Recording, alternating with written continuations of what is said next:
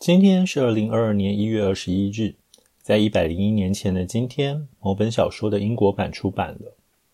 你很难说这本书改变了什么，但它却开启了一个作者的创作之路，进而成为全世界重要的畅销作家，改变了我们对推理小说的认知，甚至影响了我们如何理解英国人。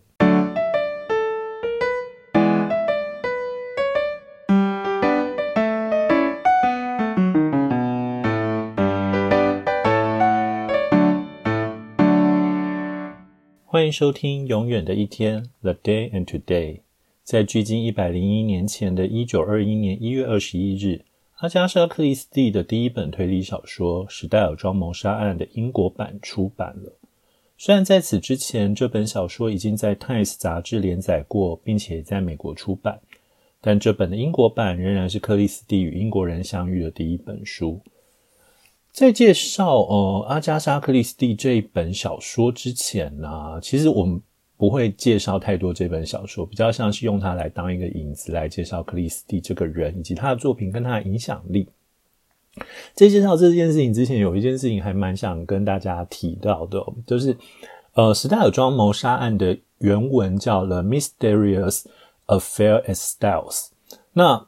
你知道，就是很多时候你很你。没有在没有看过小说，然后你纯粹是用译名，就是书名来翻译的时候，很容易出现问题。所以这一本小说一开始的时候，其实是有呃台湾的人是有把它翻成各种风格的神秘事件，就 The Mysterious Affair 是神秘事件嘛。那 styles 就是各种风格这样子，但后来你去看才发现，原来 styles 指的是里面的那个庄园的名称。可是这你就是不看，你是不太可能会知道的。所以这其实是一个呃蛮当时蛮有趣的错误。不过这件事情大概只要有这种翻译，就是有这种书名，然后跟翻译这一类有关，大家就会一直出现哦，就是。举另外一个例子来讲，就是例如《哈利波特》的凤凰会的密令，它的原文是《Harry Potter and the Order of Phoenix》。那当初这个书名出来的时候，因为《哈利波特》太红了嘛，所以台湾就是出版社就会很快的去推推动这件事情，然后也会很快的去哦，就是。把那些东西翻，赶快翻译出来哦。所以，例如书名那个时候就会翻成就是《哈利波特与凤凰的命令》吧。我记得就翻成这样。就后来发现，后来看了小说之后才发现，原来这边的 order 其实有双关义。这边 order 的双关义就是一方面它既是里面结成的那个社团的意思，另外一方面也其实的确是有这个。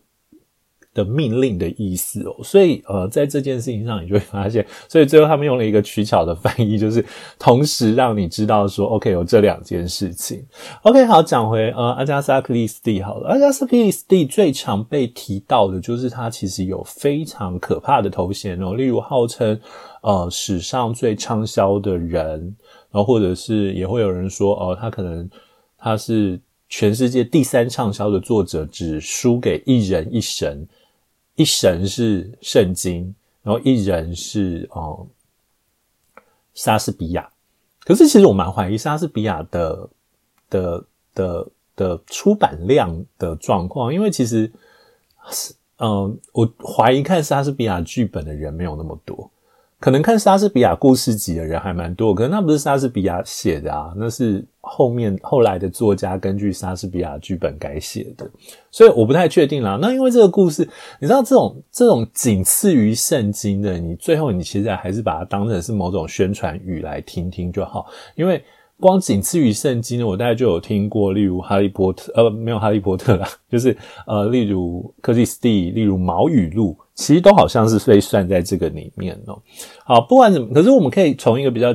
呃比较实际的数字来讲，就是它的全球销量卖了二十亿本，然后它有超过一百零三种语言，然后它有七千两百三十六种译本。我这边解释一下，例如台湾翻了八十几本克里斯蒂的书，这八十几本就会被算在这七千两百三十六种里面。也就是说，全世界还有七千两百三十六种译本流传于世，这样子。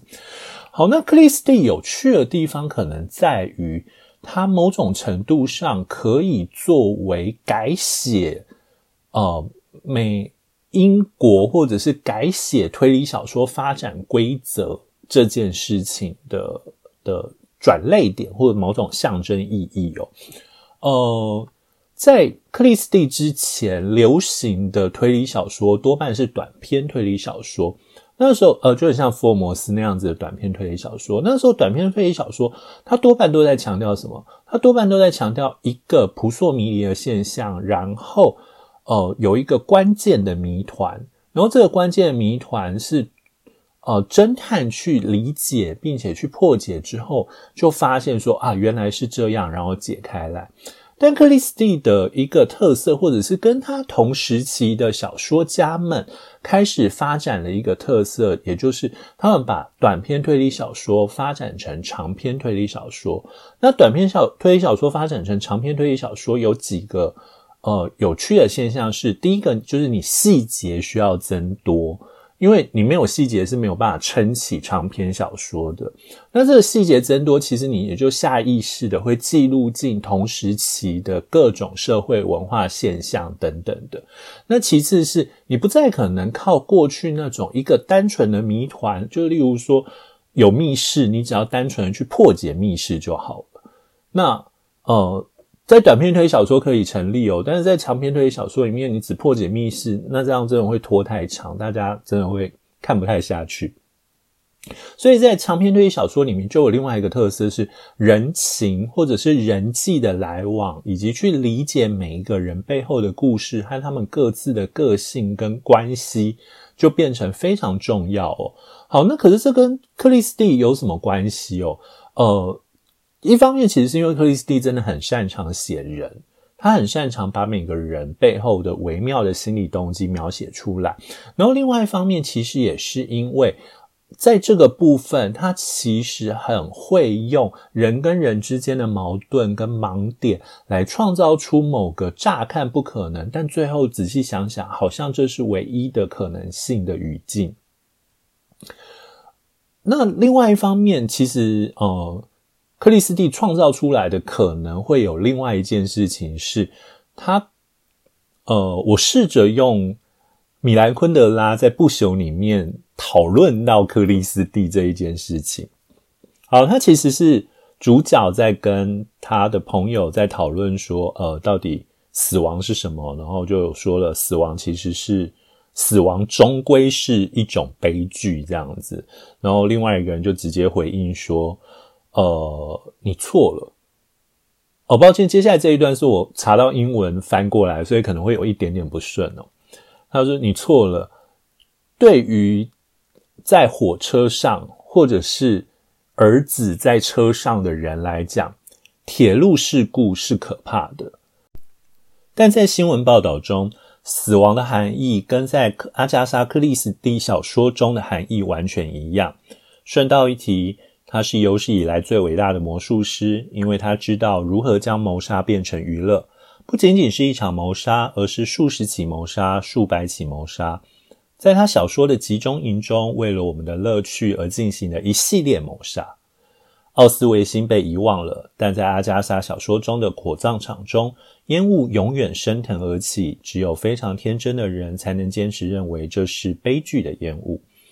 好，呃。之所以念这一段，倒纯粹其实只是要想到，我每次看到，呃，就是出版社用，就是阿加莎·克里斯蒂是有史以来最伟大的魔术师，因为他知道如何将谋杀变成娱乐这件事情，来来作为宣传词，我就会有一种内心有一种奶油感，就是，呃，对，其实你单单看这一句，他的确是称赞哦，但是其实实际上在整个语境里面，其实米兰昆德拉是在有一点点讥讽他，让。我们不太在意死这件事情了。好，可是，可是你不得不说，昆德拉其实看出了一个很惊人的重点是，呃，在克里斯蒂尔小说之中，死亡的确是一种娱乐哦。那这个娱乐其实是透过一些有趣的技术达成的。一方面是它其实它创造了一种具有距离的安全感。这具有距离安全感是怎么创造出来的？克里斯蒂非常会写那种有着强烈封闭性格的地方。我的意思是，呃，虽然举个例子来讲好了，他他笔下有两个侦探比较有名，他其实有很多个侦探，但他笔下两个侦探比较有名，一个是呃白罗，另外一个就是呃第一个是赫丘勒白罗，然后另外一个就是马坡小姐。赫丘勒白罗是呃刚刚前面讲的就是呃，style 装谋杀案的的侦探。然后他是比利时人，然后矮矮胖胖的，然后那个还对自己自己人中上面有两撇胡子，而且非常的漂亮哦。他睡觉的时候还会特别用胶纸呃油纸把它盖覆住，免得任何东西破坏他的他的胡子。那顺道一提，如果无法想象他的想他他的形象的话，某种程度上来说，我们可以讲柯南里面的木木。警官就是以他的造型来做设计的。好，那呃，白罗的判案其实它会遍地遍呃遍布世界各地，但你你常常会发现，不管那个空间是不是密闭的，克里斯蒂是呃是可能是把所谓暴风雨山庄，就是一群人聚在一个岛上，或者他聚在一个被封闭起来的地方，然后呃。凶手的，就是嫌疑犯的人数是被限制的。他可能是这一种类型的集大成者，就是他开，他没有开创，但是他让这件事情被发挥的非常的淋漓尽致，所以到后来他就变成大家都非常热爱写这件事情哦。但即便不是暴风雨山庄，你永远都会发现，克里斯蒂克里斯蒂的小说里面常常带着一种封闭感，就是。杀人的人是人际关系所及之处，也就是 A 被杀了，那会杀他一定是跟 A 有关系的的的人。在克里斯蒂的小说之中，没有流浪汉，没有外来者，没有没有呃暴力团伙，他。克里斯蒂的小说是不允许这些东西的。所有能杀人的人都一定要有着社会关系，所以这会造成一件事情是，它会提供一个有趣的、陌生的距离感。也就是因为我跟你们没有任何的人际关系，所以我并不需要担心这个暴力是会回馈到我身上的。好，这其实是他他他创造出这件事情的一个很重要的事情是为什么呢？他成功的桥接了。后来的读者愿意接受推理小说，也就是他成功桥接了我们愿意接受小说作为一种谋杀的记忆，或者是小说作为一种娱乐，而这个娱乐是关于谋杀的。好，那这件事情有什么好处？是因为你如果没有克里斯蒂聚集来大量的人开始能接受这件事情，其实后来人是很难接受更残忍去剖析。剖析杀人这件事情的，那更不要提克里斯蒂为什么能开阔所所谓的呃推理小说读者，其实也是正是因为他否定了之前的作者太过专心于雕琢于那些死亡的细节以及某种残忍的场面。这在过去短篇的小说中可能可以用以吸引人，但在克里斯蒂的小说之中，他并不会用这种方法来吸引人哦。那另外一件事情倒是一个很有趣的事情是，我觉得他反而会创造出一种。温馨或者是一种人际关系的调和感哦，也就是你会发现，那笔下的人，即便他们关系可能很差，但都有社会关系存在，也就是那是一群呃很热络的人类的群体这样子。那这个很热络人类的群体，其实也会提供某种温馨感哦。这个温馨感就是啊，他们还是还是。因为人的悲欢离合而交际应酬的很、很、很彻底这样子，所以他以此可以开启所谓死亡的各种可能性嘛。就是呃，如果你是推理小说迷的话，你常常会听到克里斯汀开启了各种现在常见的推理小说类型，例如刚刚讲到《暴风雨山庄》，然后例如呃呃，例如所谓的。按照某种奇特的顺序杀人的方法，然后例如所谓的叙事者就是凶手，然后例如所谓的啊复述凶手杀人。好，大概这样子讲，呃，我猜如果你对推理小说熟，或者是你对克里斯蒂熟的话，大概我这样讲，你就会想到他是谁哦。但也就是这种死亡的各种可能性，在他手上被展开来了，所以，呃，后来的人才可以用各式各样的东西去填充它，然后推理小说也透过这个方法，成为了代表二十世纪的类型小说。哦，对，这大概是一个共识哦，就是推理小说大概是代表二十世纪的的小说，另外一个可能是科幻啊。那接下来二十一世纪，我目前是压在恐怖上，但我不知道会会发生什么事情这样子。好，之所以这样讲，其实是因为呃，小说开始逐渐变得封闭了。贺锦斌曾经讲过，十九世纪以前的小说都是冒险小说，都是关于一个人出门去展开一系列的冒险故事。但二十世纪之后的小说都变成是推理小说，也就是所有都是你有一个奇特的谜团或者是过不去的事情，然后你需要去纠结于这件事情，需要去处理它。他讲这个其实是不不只是在谈论大众小说而已，他也在讲纯文学的特色。不过。我在查资料的时候，发现有一件事情我完全没有注意到，然后反而是英国 BBC 曾经做过一个报道，然后他们曾经提到过，其实克里斯蒂的小说很成功的推销了英国人的形象，去给全世界的读者知道。呃，他们意思是在三零年代以前，也就是在克里斯蒂出道，然后开始畅销，然后卖到全世界之前，呃，所有的。呃，不能讲所有，但是多半对于英国想象都是冷酷、古板，然后不会，然后带着某种权力欲望等等的这样子的角色的形象。可是克里斯蒂尔小说里面的人物，他们通通都有一点小聪明，然后会有一点呃奇特的英式幽默，然后重点是他们其实关心的都是没有那么强烈的政治欲望的东西。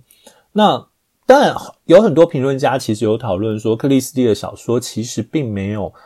并不是反映跟他同时期的英国，而可能是更早一点，也就是克里斯蒂小时候所看到那个英国，那个还是以庄园为主，那个还是人跟人之间的温情互动为主的英国。那所以也会有人认为说，克里斯蒂以一种强悍的保守怀旧姿态，捍卫了几乎已经不存在的英国，而让所有人都以为这才是英国。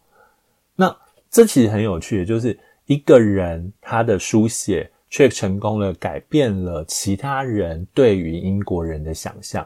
我觉得这大概是一个对小说家最高的礼赞哦。那呃，更不要提克里斯蒂以一己之力创造了许多的盛世，包括推理小说的盛世，也包括英国翻译小说的盛世。最后，我想用一个其实我始终没有办法确定这个故事到底是不是真的的小故事来。做结尾，这其实是三毛在帮远景策划《克里斯蒂全集》的时候，他在前面的续写的小故事，非常有趣。但是我始终都没有办法确定是不是真的，因为我查不到相关的资料。嗯，